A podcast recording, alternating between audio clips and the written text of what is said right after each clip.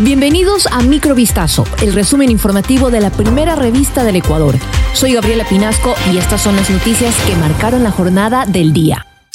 Los cinco pasajeros a bordo del sumergible perdido el domingo, cuando efectuaban un viaje turístico a los restos del Titanic en el Atlántico Norte, perdieron la vida al implosionar la nave, según los restos encontrados por los equipos de rescate. Los restos son consistentes con una catastrófica pérdida de presión de la cámara del Titán cuya comunicación se perdió el domingo, menos de dos horas después de haber iniciado la inmersión turística, según anunció el contraalmirante del Servicio de Guardacostas estadounidense John Mauger, quien transmitió el pésame a las familias.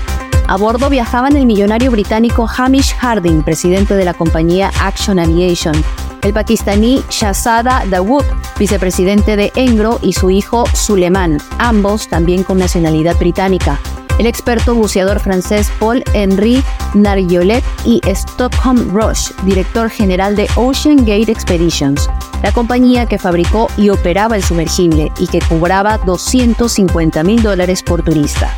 En un comunicado, Ocean Gate lamentó la muerte de los tripulantes e indicó, estos hombres eran verdaderos exploradores que compartían un marcado espíritu aventurero y una profunda pasión por explorar y proteger los océanos del mundo. El Pleno del Consejo Nacional Electoral aprobó los diseños de los documentos y papeletas electorales para las elecciones presidenciales y legislativas anticipadas 2023. Asimismo, para las consultas populares, para mantener el crudo del bloque 43 indefinidamente bajo el subsuelo en Yasuní y sobre la explotación de minería metálica en la mancomunidad del Chocó Andino. El próximo 20 de agosto, a escala nacional, los ecuatorianos recibirán cuatro papeletas de acuerdo al siguiente detalle. Binomio presidencial será de café claro. La de asambleístas nacionales tendrá color morado, la de asambleístas provinciales color celeste y la de la consulta popular del Yasuní color verde. En el caso de la provincia de Pichincha se adiciona una papeleta bicolor rosa y morado correspondiente a la consulta del Chocó Andino. Agricultores presentaron una acción de protección para que no se importe más arroz tras movilizarse hacia la prefectura del Guayas, ubicada en Guayaquil, este 22 de junio, con el fin de expresar su rechazo a la decisión del gobierno de importar dicho producto. La medida fue anunciada inicialmente por el ministro de Agricultura y Ganadería. Esta cartera de Estado indicó que tiene como objetivo que el precio del arroz baje en el marco de un aumento en el valor del grano registrado tras las intensas lluvias que azotaron a la región de la costa a inicios de junio. Tenemos cantidad suficiente para abastecer el consumo local y también para exportar ese excedente que ya existe, recalcó Javier Vargas, representante de la Asociación de Arroceros Río San Pablo de los Ríos antes de esta movilización.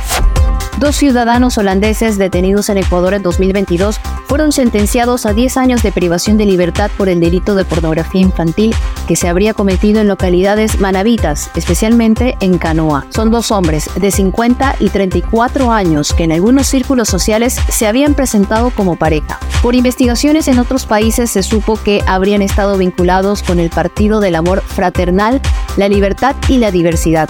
La organización tuvo reconocimiento político en 2006 en Holanda.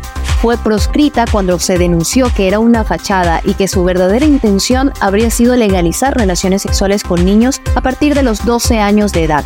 Desde un edificio de tres plantas que en el pasado funcionó como hostal frente al Polideportivo de Canoa, habrían organizado múltiples fiestas con el objetivo de atraer a niños de 7 a 12 años.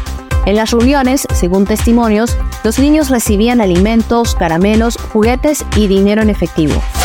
La sala de la Corte Provincial de Justicia de Pichincha duplicó el monto de la reparación económica que el autor del femicidio de la periodista Joana Guaywacundo deberá pagar a sus familiares. El delito se registró en la parroquia Calderón al norte de Quito entre la noche del 1 y la madrugada del 2 de febrero de 2022.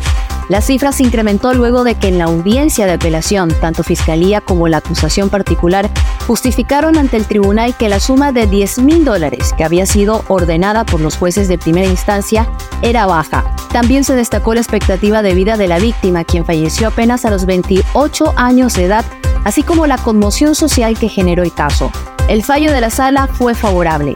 Tras analizar los argumentos de las partes, los magistrados dispusieron que Carlos Fernando entregue la suma de 20 mil dólares a los familiares de la fallecida. Esto fue Microvistazo, el resumen informativo de la primera revista del Ecuador. Volvemos mañana con más.